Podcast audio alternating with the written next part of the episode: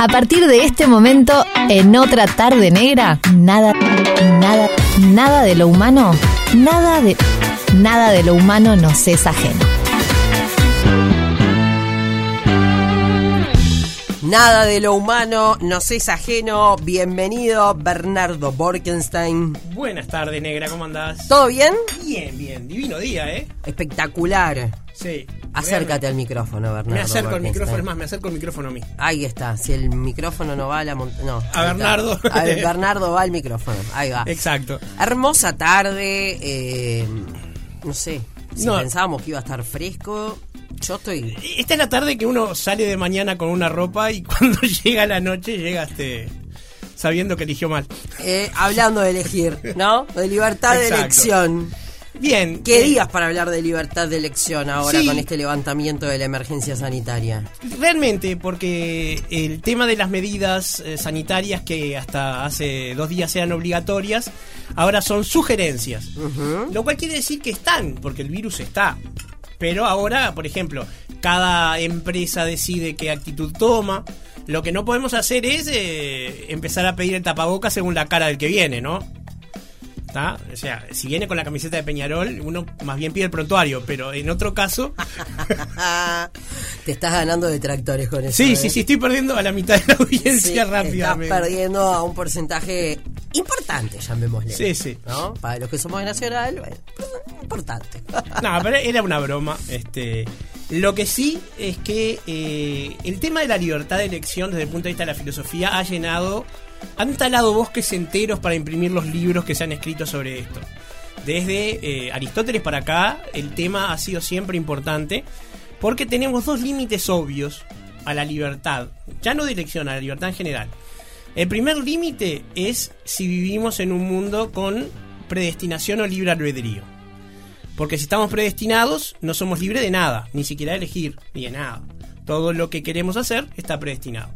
Y el segundo es la convivencia con otras personas. O sea, la ley me impone límites. O sea, yo no puedo matar, no puedo robar, no puedo agredir a otra persona, por suerte. Eh, entre otras cosas porque la ley me lo prohíbe. Porque eh, malo es, en eso estamos de acuerdo, pero igual hay gente que lo hace, aun cuando la ley lo prohíbe. Lo cual quiere decir que eh, no todas las libertades son igualmente elegibles. O sea, no es eh, tan fácil decidir en los temas de libertad eh, cuándo debemos ejercerla o no. Eh, y ahora un paréntesis, hoy en día hay toda una línea política que se llama libertarianismo, que exaltan su derecho a la libertad y lo llevan a la, a la máxima idea posible. Yo tengo que poder hacer cualquier cosa y el Estado no tiene derecho a impedírmelo. o sea, que el Estado no tiene derecho a ponerme impuestos, el Estado no tiene derecho a regularme mis actividades comerciales o empresariales, el Estado no tiene derecho a nada. Eso es eh, muy lindo si ellos me explican quién va a construir las carreteras o pagarle a la policía. Porque los impuestos, más allá de ineficiencias de las actividades públicas, que sí las tienen, básicamente pagan los servicios públicos. Ellos sostienen, bueno, está, que los servicios tendrían que ser menos. Y eh, el tema más interesante de eso es que es una óptica muy nicheniana, porque asegura la libertad de los más fuertes. Podemos entendernos. Si acá viene este. Vamos a buscar un, un actor. Jet Li, ¿no? Un actor de artes marciales. Sí. Y quiere imponerse sobre nosotros por la fuerza. Lo va a hacer. Porque puede. La única garantía. A Lee subiendo la escalera así. ¡No, ya! Sí, bueno, sí, es bastante gracioso, así que es muy posible lo haga gritando, pero ta, lo que pasa es que yo soy muy viejo y si decía Jean-Claude Van Damme ya me quedaba fuera de época, ¿no? No, Jean-Claude Van Damme está vigente. Bueno, sí, está, pero no es lo que era en los 80. No, bueno, por supuesto que no, pero un Sylvester Stallone, Bueno, sí, también, ya está. todo, sí, está bien, bueno, pero lo conocemos todo. Sí, no, ah, obviamente que sí, digo. La este- Roca, Bueno, ahí va. La Roca y Vin Diesel son más, más nuevos, ¿no? Pero bueno, lo que quiero decir es, el, el fuerte puede este, elegir cosas que el débil no puede elegir. Por ejemplo, el fuerte puede elegir si daña al débil, mientras que el débil lo único que puede elegir es si sale corriendo.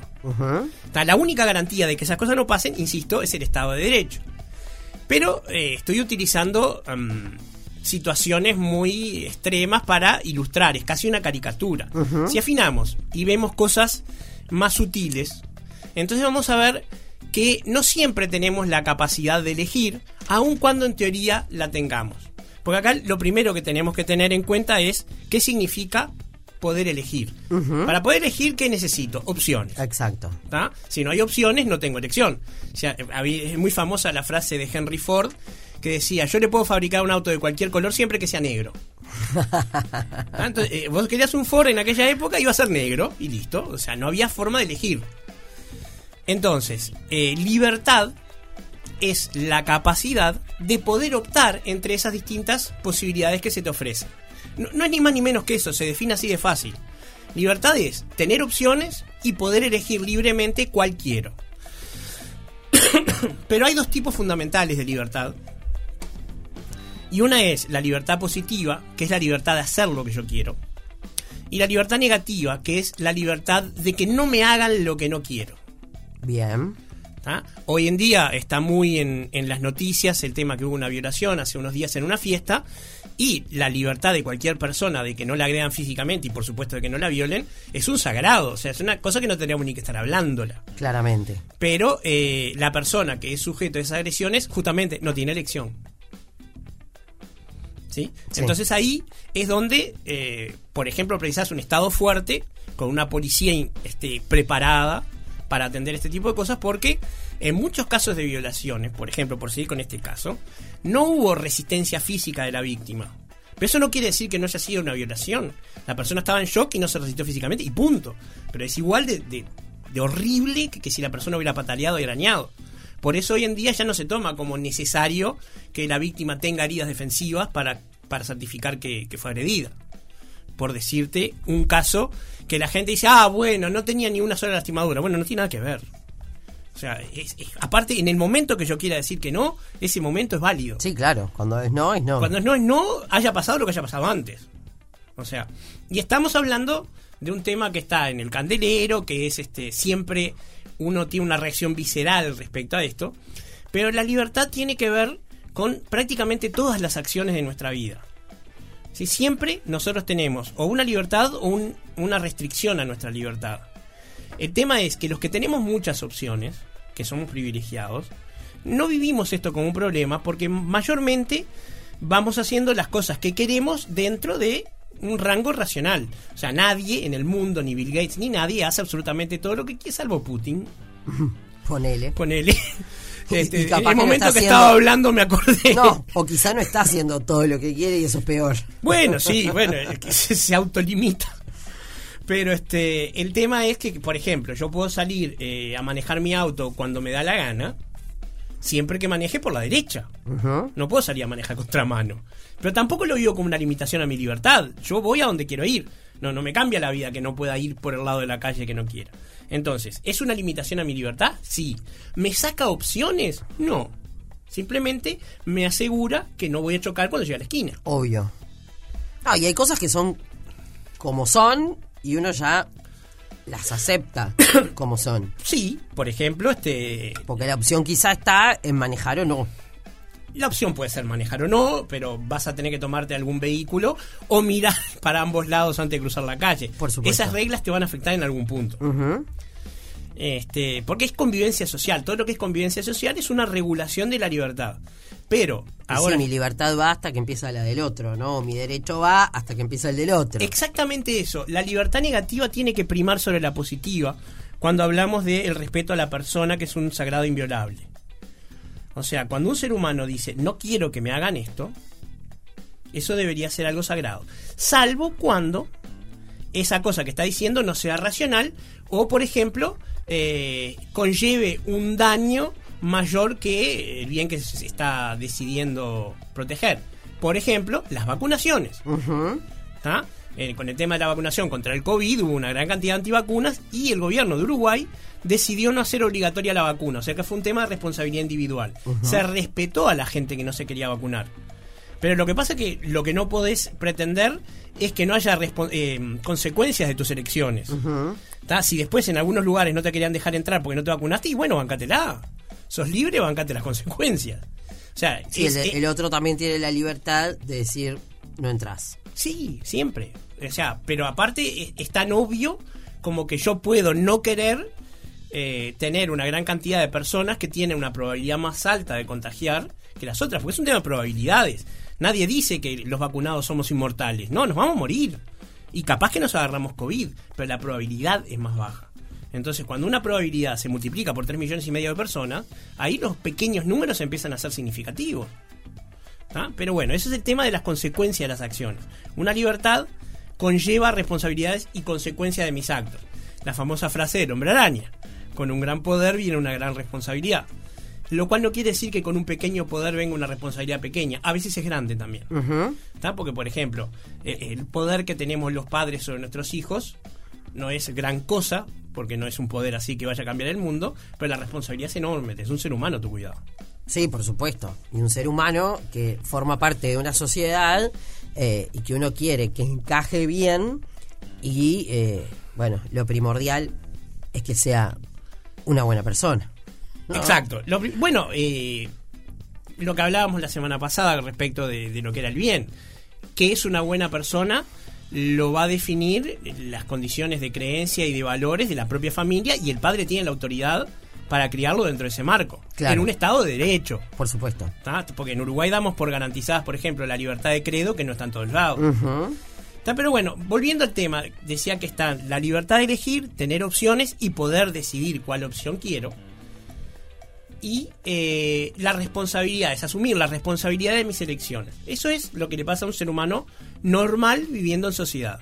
No puedo hacer lo que quiero, pero dentro de las cosas que puedo hacer, tengo que asumir las consecuencias de mis actos normalmente.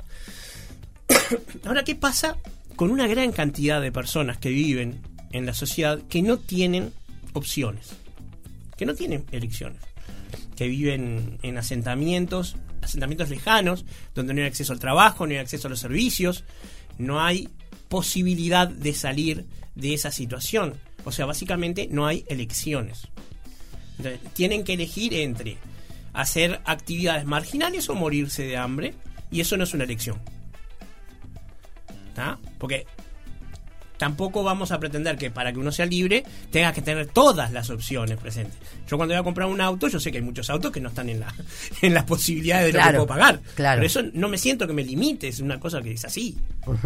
Este, entonces, esta gente que eh, hablé de la gente que está limitada por pobreza, pero te puedo hablar de la gente que está limitada por eh, capacidades diferentes, o la gente que tiene problemas mentales, o la gente que tiene su eh, capacidad de tener opciones para elegir limitada por algo. La sociedad ha avanzado mucho, por ejemplo, en temas de accesibilidad y todo lo que nos queda para darles justamente a esa gente opciones Claro. opciones tan eh, absurdamente obvias como entrar a un edificio Claro. O cruzar la calle. o cruzar la calle. Sí, sí, a la vereda. Absolutamente. Pero si pensamos que eso, cuánto coartaba la libertad de esa gente y por lo tanto la calidad de vida. Pero entonces ocurre lo siguiente. Respecto de la gente con que llamamos eh, socialmente más desprotegida o socialmente más débil, sea por la razón que sea, existen dos posturas filosóficas distintas. La primera es que como sociedad tenemos la responsabilidad de hacernos cargo de esa marginación. Y la otra es que están en esa situación porque quieren, y si no salen es porque no quieren. Son dos posiciones absolutamente extremas. Una dice tenemos que ser paternalistas y resolverles todos los problemas. Y la otra dicen que se jodan porque están ahí porque quieren. Como si un niño que nace en una zona de extrema indigencia hubiera elegido nacer ahí. Como, como si hay cosas que, que fueran este, consecuencia de las acciones de uno cuando en realidad es lo que te tocó. Bien, entonces, ¿cómo podemos explicar algo que, sin compartir la doctrina de que están porque quieren o la meritocracia, que en el caso mío no, no, no, no la acepto de ninguna manera? Fíjate que en Uruguay eh, tenemos 150 años de historia ballista, por ejemplo, con una, este, una frase prácticamente mandatoria de José Valle Ordóñez, que es que el, el vallismo tiene que ser el escudo de los débiles. O sea, no, a los débiles no se los desprotege, nunca. Entonces, para decirte que no, no es algo de izquierda siquiera, es algo de, de una concepción humanista, ni de derecha, ni de nada. Entonces, eh, la primera pregunta es, ¿por qué la gente no sale de esas situaciones? cuantitativamente, alguno habrá que salga. Sí, También hay, siempre. hay alguno que cae. También. Este, la primera pregunta es esa a responder. Y la otra, que no es el tema de hoy, es qué responsabilidad tenemos como sociedad respecto de eso. ¿Sí? Entonces, para explicar esto tengo que meterme en un concepto eh, distinto de lo que veníamos hablando, así que si hay que hacer una pausa sería el momento ideal. Qué, qué maravilla. ¿Cómo manejás el No. timing? 13, 21 minutos. Vamos a la pausa. En el próximo bloque la seguimos. Eh, da para mucho. Sí, sí, Da claro. para mucho. Vamos a arañar la piel del asunto, Claramente. Y bueno, eh, son temas complejos por también. supuesto. Pausa y enseguida volvemos con Nada de lo humano nos es ajeno con Bernardo Borkenstein aquí en Otra Tarde Negra. final del mundo, pasémoslo juntos, todo es tan absurdo. Si tuviera que elegir, hablando de elecciones y opciones, ¿cuál es la nueva banda?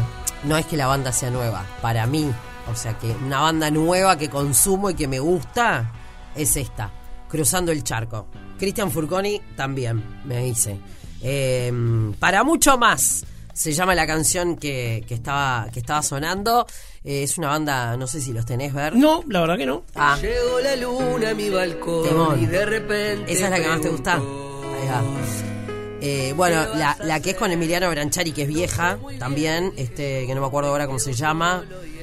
De la plata está morena. Está, porque yo soy maravillosa con las letras. Esperá que te de- yasameo. de las canciones. Yasameame. Yo yasameo, tú yasameas. Eh, pero está muy buena la banda. Te recomiendo Ah, sí, este, sí, sí. ver Cruzando el charco. Cruzando el charco. Eh, ahí va. Estuvieron con nosotros hace un tiempito, creo que fue en febrero. De chico me gustaba cantar en el balcón, que me escuchen los vecinos era lo mejor. Andaba Nos contaba el vocalista eh, que hay mucho de él posta en las canciones, ¿no? Habla mucho de su infancia, de su familia, eh, ¿no? Es como muy en primera persona y eso te acerca un montón. A Sí, los- claro, es más vivencial. Exacto. Eh, así que bueno, no pude ir a verlos la, la vuelta anterior.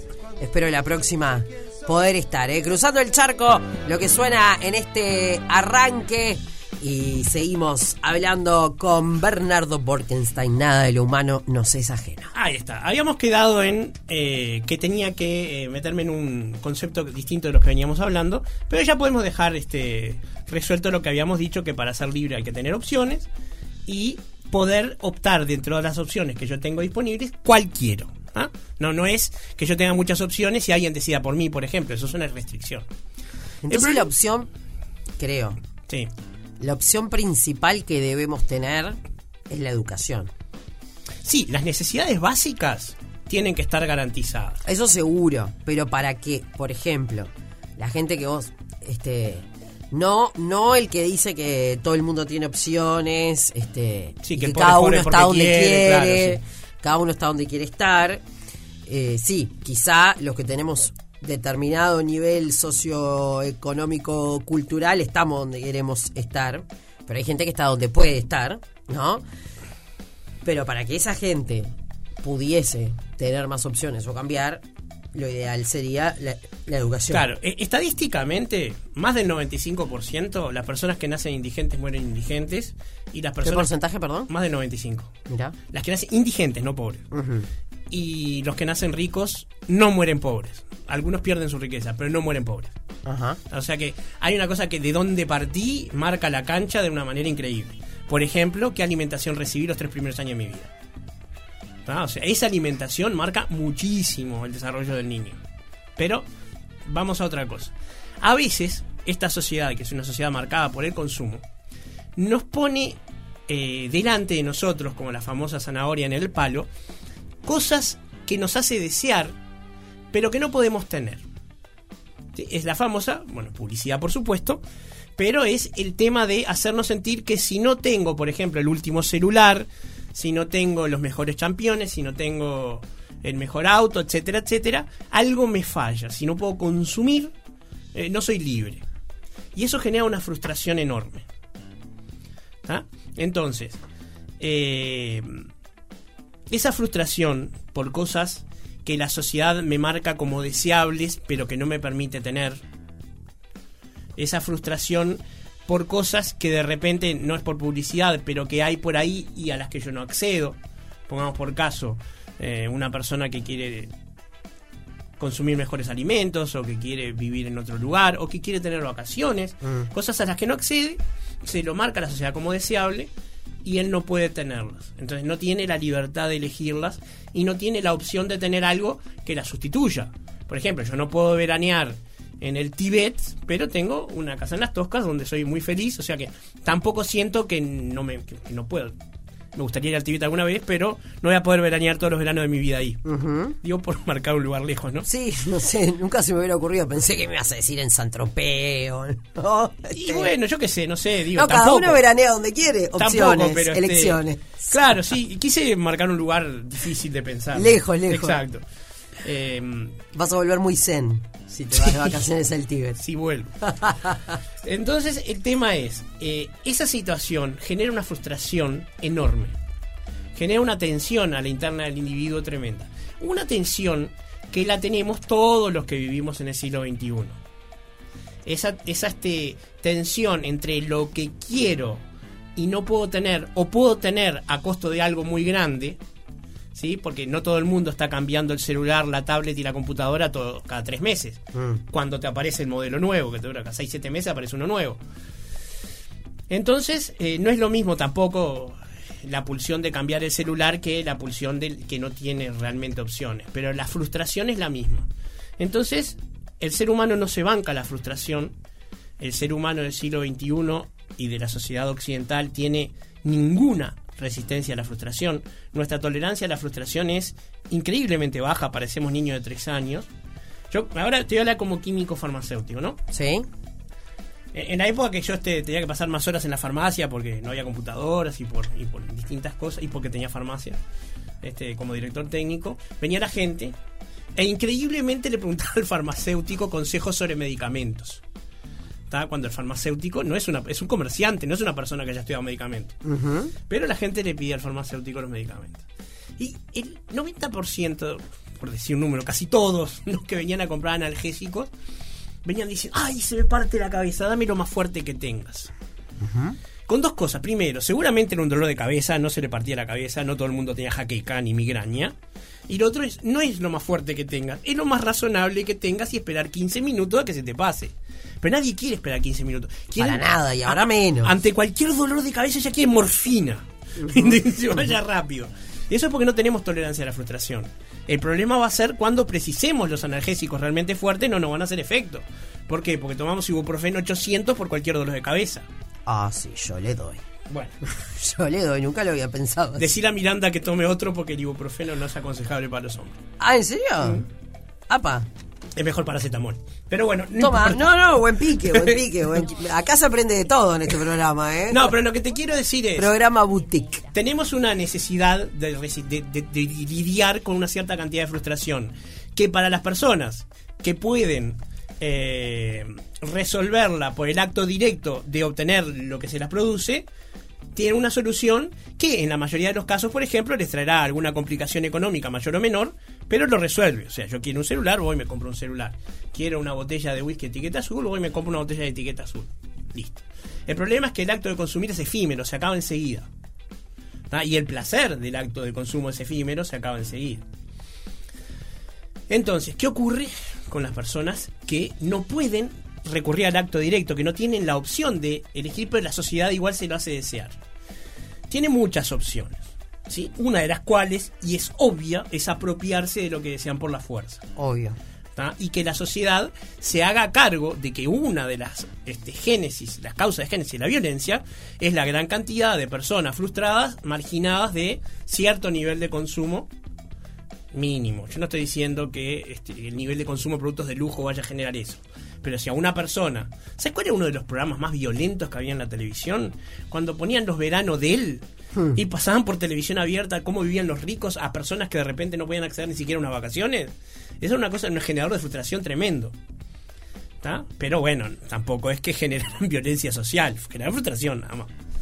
El tema es, tenés dos opciones mayoritarias, habrá otras, supongo, cuando vos no podés resolver directamente lo que querés. Pasa que ahí también ah, me quedé reca- recalculando eh, en lo de verano de él, ¿no? Por Sí. ejemplo.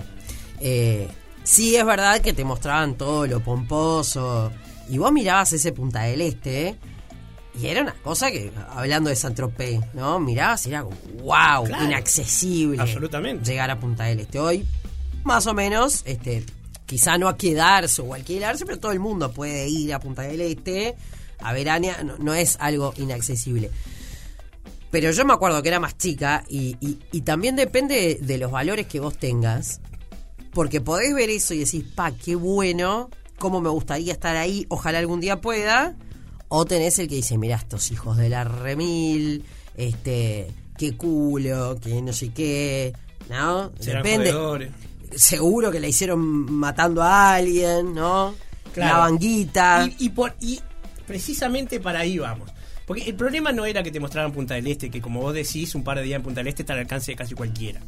El problema es que te mostraban la fantasía de un estilo de vida de gente joven, linda y, e inalcanzable Sí, que sí, estaba todos ahí. regios, sin problemas. El gran problema era ese y no Punta del Este en sí, porque no era el problema de Punta del Este. No, obvio. Entiendo perfecto lo que vos decís, Claro. pero también va como esa concepción de la vida. Porque hoy las generaciones nuevas son mucho más conscientes de su belleza personal y se cuidan muchísimo.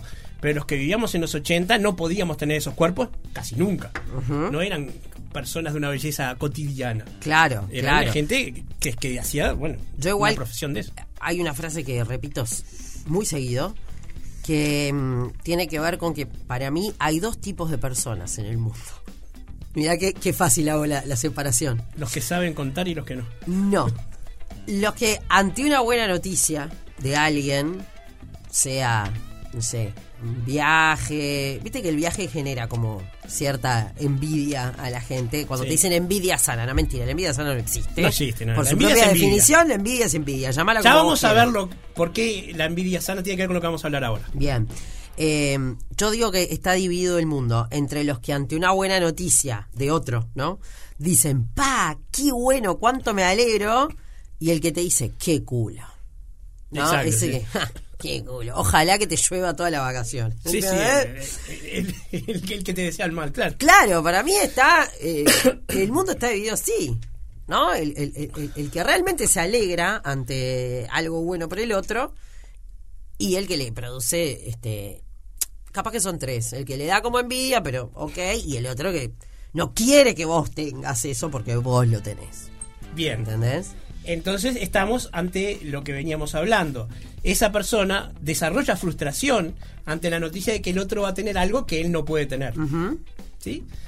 Y, y pasa también con las relaciones, ¿verdad? O sea, eh, todo ese ideal romántico que había del enamoramiento y del casamiento generaba en las personas que no tenían pareja una frustración, un sentimiento absurdo de inadecuación terrible. Por suerte las generaciones nuevas están cortando con eso. Ajá. Pero en nuestra generación no tener novio o novia era una, una tragedia en algún momento de nuestra vida. Obvio. ¿Está? Sí. Entonces, obvio. todos esos generadores de frustración eh, necesitan una forma de resolverla, porque esa frustración aumenta la presión interna de nuestra psiqui hasta que es intolerable. Entonces tenemos varios mecanismos. Leon Festinger, un psicólogo americano, en 1957 descubrió uno de estos mecanismos, lo llamó distorsión cognitiva, y entendió una manera en la cual el ser humano, ante una gran acumulación de esta frustración, de esta tensión interior, la resuelve. ¿Sí? Y la resuelve mediante un artificio inconsciente, que es eh, cambiar la percepción de la realidad. La realidad me frustra, dejo de percibirla como es y la percibo de otra manera. Por eso distorsión cognitiva. Ajá. ¿sí? Y esto eh, lo publicó en un libro que se llamaba Uvas Amargas, basado el nombre en la fábula de las zorras y la, la zorra y las uvas. Esa zorra que saltaba, no podía comer las uvas porque estaba muy alta, y después de cansarse y no poder saltar más, dice, fue diciendo, ah, estaban verdes. Sí, lo Se la convenció de que, pasada, no, de que no las quería. Ajá. Entonces, esta distorsión cognitiva, este, que tiene muchas formas, hay muchísimas. Una que afecta directamente al periodismo es el sesgo de confirmación. Que la gente, ante una noticia que le gusta, eh, tiende a percibir todo lo que la convalida más rápidamente que lo que la refuta. Y lo mismo al revés. O sea, es un sesgo que solo ve lo que le sirve. Estoy resumiendo algo complejo en dos frases, ¿no? Y eh, estas distorsiones cognitivas, en el caso de lo que estamos diciendo, le hacen a la persona, en algunos casos, desarrollar lo que llamamos preferencias adaptativas. ¿Qué son las preferencias adaptativas? Es, ante la frustración que me genera no tener opciones, no tener qué elegir, mientras me ponen delante cosas que yo querría elegir, yo este, me autoconvenzo de que lo que yo quiero elegir es otra cosa. A ver. Por ejemplo, la gente se, se autoconvence que la vida en ese asentamiento irregular de los del interior, que son bastante peores que los que están cercanos a Montevideo, es la vida que quieren. Se autoconvence que están ahí porque esa es la vida que quieren. Ok. ¿sí? O se autoconvence que determinadas carencias son lo que realmente eligieron en función de que simplemente por convencerse de eso desapareció la frustración interior porque se eliminó la tensión. Claro, pero están recibiendo una percepción de la realidad alterada. ¿Y eso está mal? Y sí, lo ideal sería que nadie tuviera carencias. No, no, por supuesto, que eso sería lo ideal, estamos de acuerdo.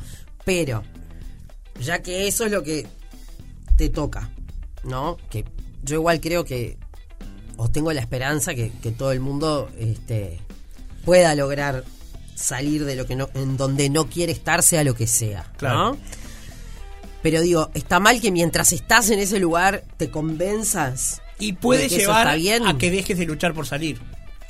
Bueno, sí, eso Porque es te cierto. convenciste que estás donde querés estar. Claro, sí. Entonces, ese gran problema de eh, estar bajo una distorsión cognitiva, que no estás percibiendo la realidad como es. Porque, ponele, vos te convenciste que ese es tu lugar en el mundo y te gusta. Mm. Pero tenés 11 hijos y no, no quieren estar ahí.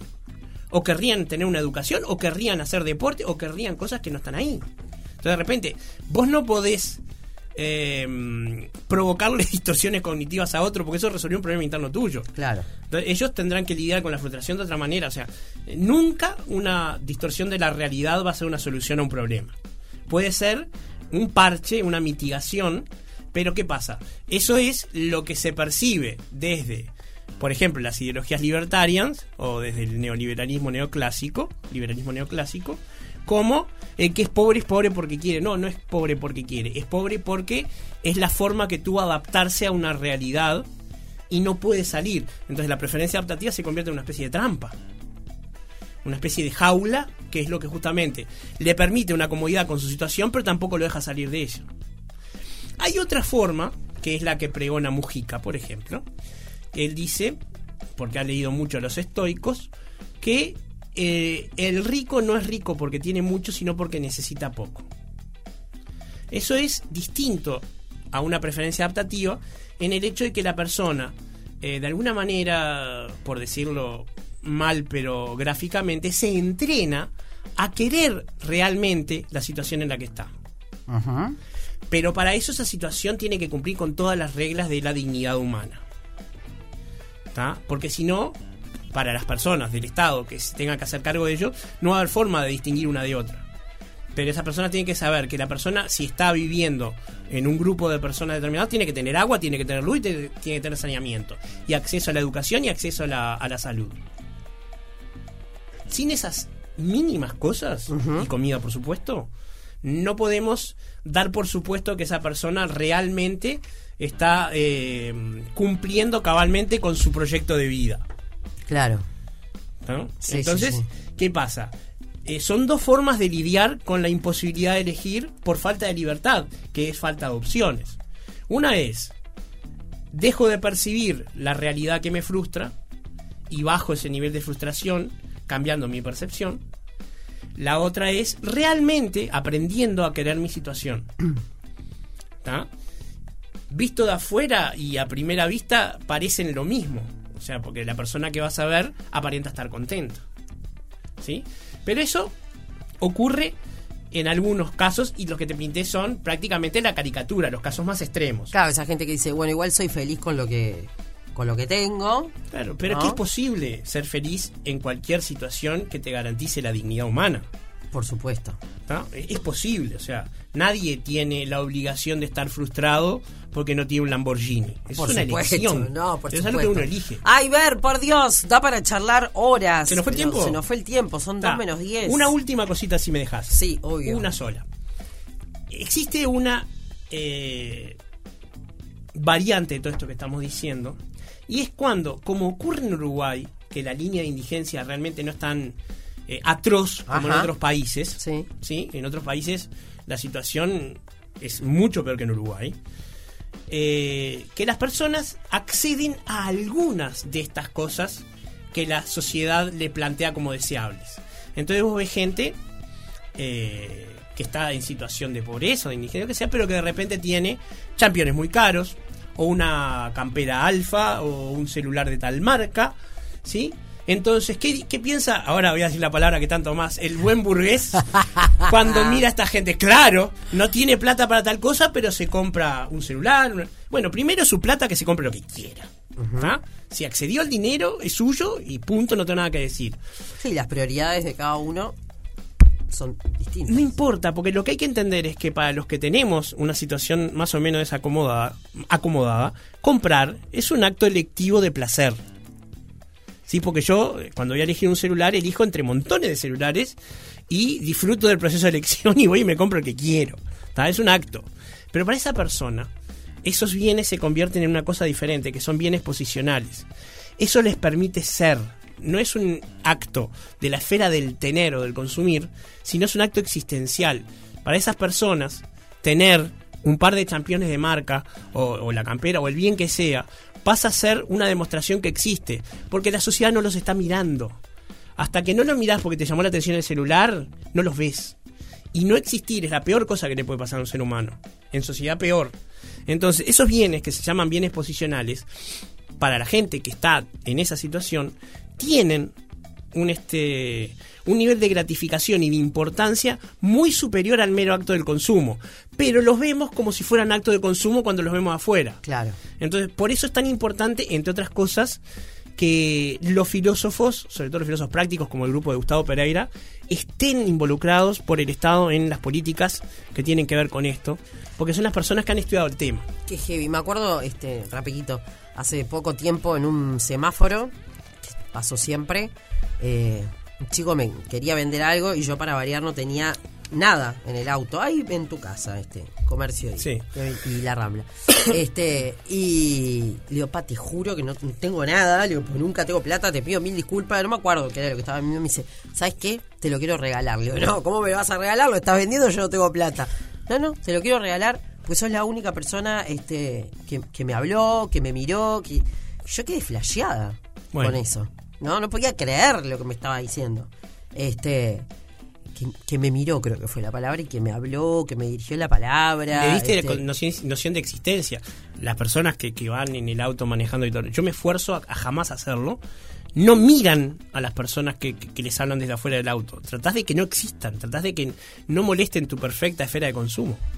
Tremendo, tremendo. Bueno, a ver, nos encontramos... eh, El miércoles que viene. Sí, yo el otro. El otro, voy- sí, sí, claro. Voy, sí, sí, me voy sí. de vacaciones. No, yo también me, me olvidé que era, me, Es me olvidé que era verdad. semana de vacaciones. Ahí está, bueno, beso grande. Nos vemos. Que pases muy linda, Gracias negra. por todo.